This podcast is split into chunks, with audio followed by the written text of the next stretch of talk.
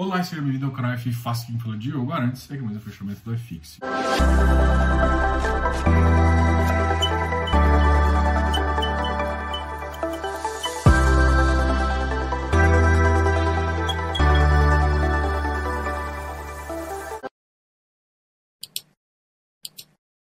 E hoje o fechamento do FX vai ser diferente, até tá mais tarde aqui. Hoje eu fiz uma live com o pessoal de membros às 8 horas e aí acabei enrolando aí um pouquinho. Então a gente vai soltar isso agora à noite. Mas é interessante se entender também que hoje na live a gente conversou um pouquinho sobre o modelo de valuation e também a gente conversou um pouquinho.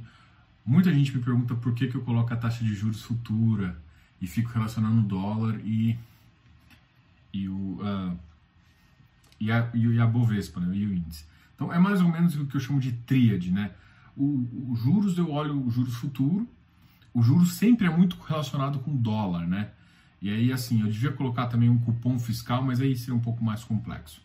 Mas basicamente o que a gente importa é o seguinte: o dólar ele está muito interligado a um pouco da nossa taxa de juros e também ele está ligado ao risco, ao prêmio de mercado que o, que o mercado vê em relação a todos os cestas de países de emergência em relação a isso. O que eu quero te dizer é o seguinte: é, enquanto o nosso fiscal estiver ruim, vai gerar estresse uh, no, no, nosso Bovespa, porque isso gera.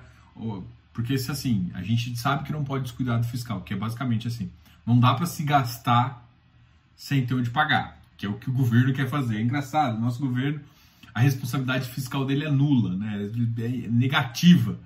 E, enfim. E, ou seja, é, querer gastar, assim, é uma, uma, uma pública. Como é que funciona isso no seu orçamento também? Qual que é o grande problema do governo? O governo ele tem uma máquina de impressão infinita. Mas as pessoas que são sãs falam assim, não adianta você imprimir dinheiro, você não tem gerar valor. Então assim, pensa numa, numa casa onde você recebe menos, porque a economia foi pior, PIB diminuiu, você recebe menos. E você aumenta seus gastos. E aí, você, aí de repente seu filho fala assim, não pai, a gente na verdade tem que gastar mais ainda o seu banco vai olhar, vai te emprestar mais dinheiro, vai rir da sua cara, né? Só que é basicamente isso que o mercado externo faz, olha isso, começa a custar e começa a tirar capital de novo. E assim, a gente passa sempre por crises econômicas, sempre por crises sociais. É, é um país que a gente precisa sim ajudar uh, uma parte da população, só que a gente.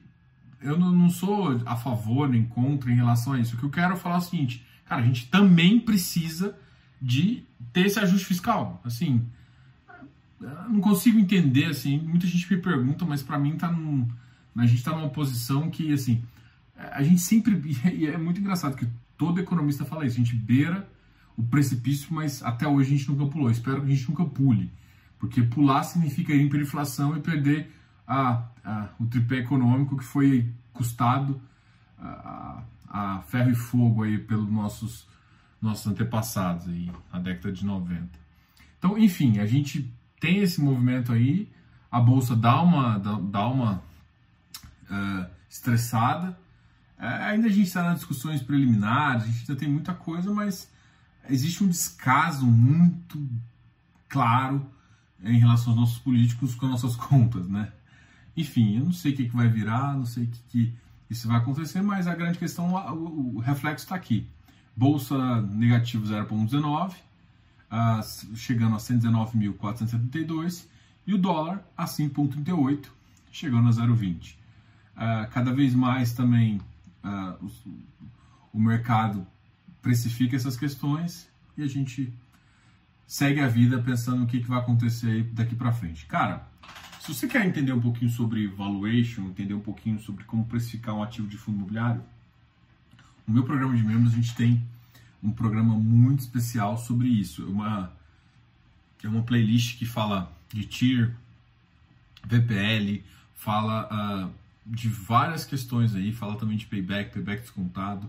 E eu tenho falado também do modelo de Gordon. Fiz uma, uma aula sobre modelo de Gordon voltado para FI de papel, depois para tijolo, e hoje eu tirei a dúvida do pessoal justamente para a gente conversar sobre isso. Então foi uma aula bem legal, deu para tirar então, assim, se você quer aprender isso, cara, aproveita enquanto tá aqui, né? Porque muitas, muitas vezes a oportunidade não tá aí. Uma outra, uma outra coisa que eu vou comentar com vocês é que quem gostar de aprender sobre fundos imobiliários, a gente tem um mini curso aqui que custa R$ reais, está no Hotmart.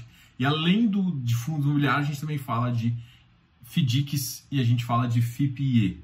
Então, para você que está de olho nesses dois mercados, a gente tem um mini curso muito especial para você. A gente também vai soltar um de real estate, onde a gente vai falar de fundo imobiliário de formas até mais complexa e também a gente vai falar um pouquinho sobre o nosso queridíssimo uh, mercado de REITs, tá? Então, esses aqui são os planos para o canal. A gente oferece também uma consultoria e tudo mais.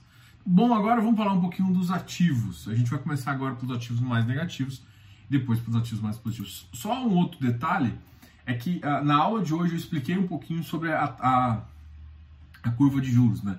Todo mundo me pergunta isso e essa curva de juros para mim é uma das coisas que a gente gosta de comentar porque ela dá um indício de como o mercado está reagindo com, uh, em termos de expectativa com essas mudanças que estão no mercado. Então isso dá para você ancorar algumas decisões, né? não ancorar ou se basear na taxa de juros para se para tomar uma decisão de compra, às vezes, ou não. Tá? Então é essa a função. E assim, uma outra, uma outra coisa que vai, a gente vai fazer um vídeo muito legal também para membros, vai ser sobre os ativos, sobre uma precificação na curva, tá? Então você tem que explicar de curva e tudo mais. Então você que gosta de entender um pouquinho disso, gosta de entender sobre juros futuros ou quer saber mais, cara, não perde essas. Clica aqui e seja membro. Muito barato e você vai gostar muito do conteúdo que a gente tem aqui, beleza? Então a gente vai começar então a falar dos ativos negativos. O JP foi o ativo que mais caiu, 3,87, anunciou o anunciou uh, que vai ter uma oferta. Um outro ativo que caiu bastante foi o Deva. O Deva já ficou no dia ex, né? O, o dia dele foi o dia 8, hoje já começou a vender. Então ele, ele bate, chegou a bater 125, né? teve uma abertura de 124,70 mas ele fechou o dia hoje em 120. Amanhã é um dia muito também, provavelmente, de venda para o Deva, porque amanhã o Deva tem a questão do. A, amanhã, muitos ativos. Quem entrou na última oferta e recebeu o recibo, amanhã vai ser convertido. Então, amanhã provavelmente assim. O Deva está atualmente negociando com mais ou menos 100 milhões, né? A base de. Não, não significa que necessariamente todo mundo está está negociando, hoje negociou 13 milhões, mas a base de cotistas, uma base de cotistas para um volume de 100 milhões. Entrando mais agora, vai entrar mais 200 milhões e o ativo vai ser negociado agora para 300. Então vai basicamente duplicar o número de pessoas que vão, uh, duplicar o número de cotas que vão poder ser negociadas. Isso com certeza vai gerar uma pressão vendedora muito grande. E é claro que a gente pode observar aqui se vai ser interessante ou não. O hectare hoje também está sofrendo bastante, já passou a. Uh, já passou a data base, já passou a data com, e aí hoje o ativo caiu 2,32. E além disso, eles estão com ágio muito grande e hoje a galera começa a fazer aquela flipagem, aquela arbitragem no ativo. Na verdade, começa a fazer arbitragem. O, o hectare negociou 9,48 milhões, o Deva negociou 13 milhões, Becri também caiu mais um pouquinho, 5,66. O Becri, a queda do Becri é mais ou menos aquela queda no mês de ontem, ele foi tirado de uma casa, uma casa que tem um volume muito importante, e isso normalmente afeta aí 5%. É basicamente o seguinte, o ativo estava com 5% de ágio, e agora ele deixou de ter 5% de ágio, então ele vai voltar para uma faixa de é, um pouco menor aí, tá ok? Ah, o Tegar também fechou em, em 140, com uma queda de 1,36. A negociação do Tegar também está muito boa, 8,89 milhões. HGPO caiu um pouquinho, chegando a 230. XPCM, ativo totalmente especulativo. Habitat caiu um pouquinho hoje também, foi para 122, negociou 2,44 milhões. O pessoal do Habitat, daqui a mais ou menos duas semanas vai vir. Essa semana a gente vai conversar com a Autonomy, tá? E essa, a gente vai ter uma live amanhã, eu vou começar já a fazer a divulgação. E uma live bem legal, é um mercado que eu acho que é muito interessante, o mercado de lives está um pouco é, defasado e é, defasado em termos de preço e tem um potencial muito grande de crescimento, tá? Cafof caiu também 0,75, VRTA 114, queda 0,73, XPCI, CVBI também é uma queda importante porque ele está em emissão, foi para 106,53.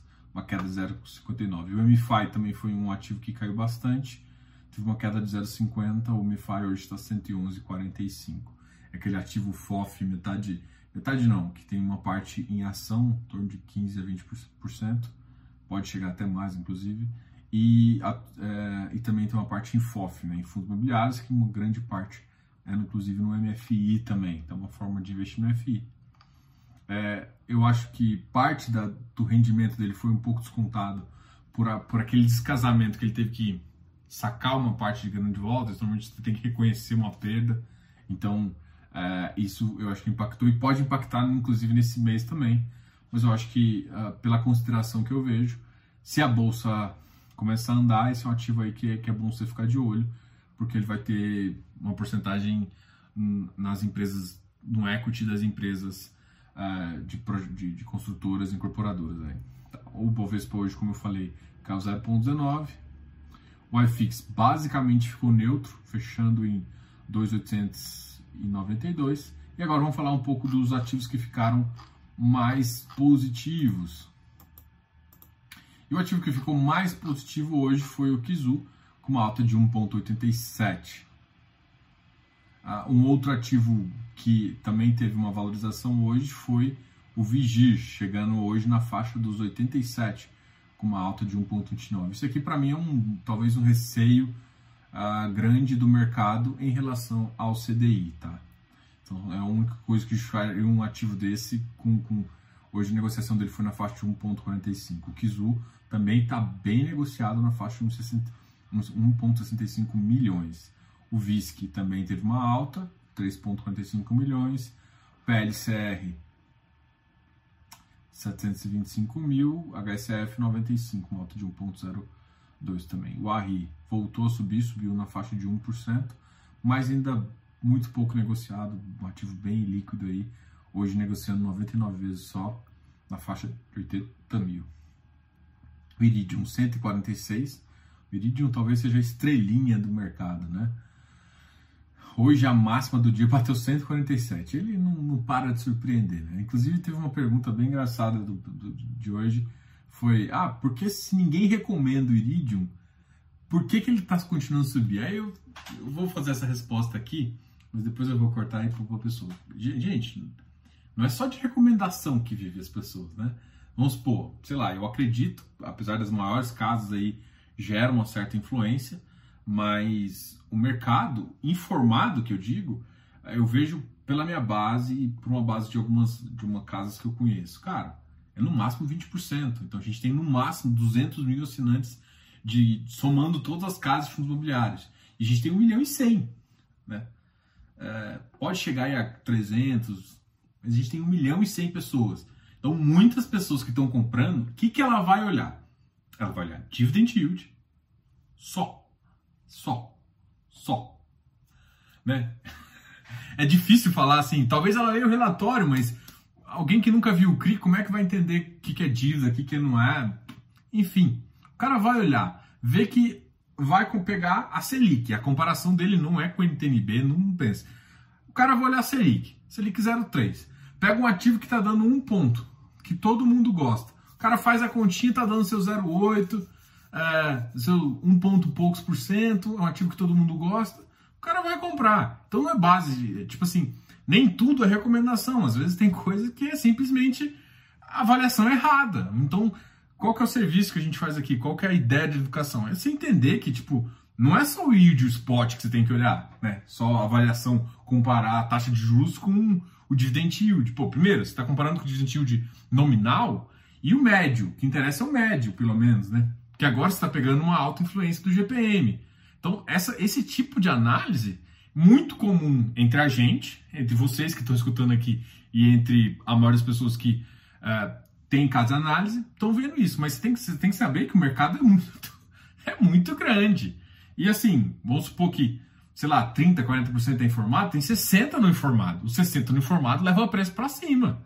Então, assim, Enquanto a gente tiver o nosso mercado imobiliário é totalmente diferente do mercado de bolsa. Por, quando a gente tinha um milhão em bolsa, há uns dois, três anos atrás, eram, eram um milhão de pessoas em bolsa, mas um, a referência nossa de pessoas físicas é 20%. Até por isso, aquela questão do RB, é, do cara, dos caras tentarem criar alguma coisa parecida lá com, o que teve lá nos Estados Unidos em relação ao GameStop, é, não tem aqui no Brasil, porque aqui o nosso mercado pessoa física é muito pequeno, é um mercado muito institucionalizado, que tem um valuation muito mais sério, de empresas muito maiores. E, e assim, os caras erram, mas ele é muito menos, é, muito mais difícil de acontecer. Agora, o mercado de fundos imobiliários, mesmo sendo um mercado de um milhão, que é relativamente um mercado grande, mas é um mercado onde as pessoas não conhecem os ativos, né?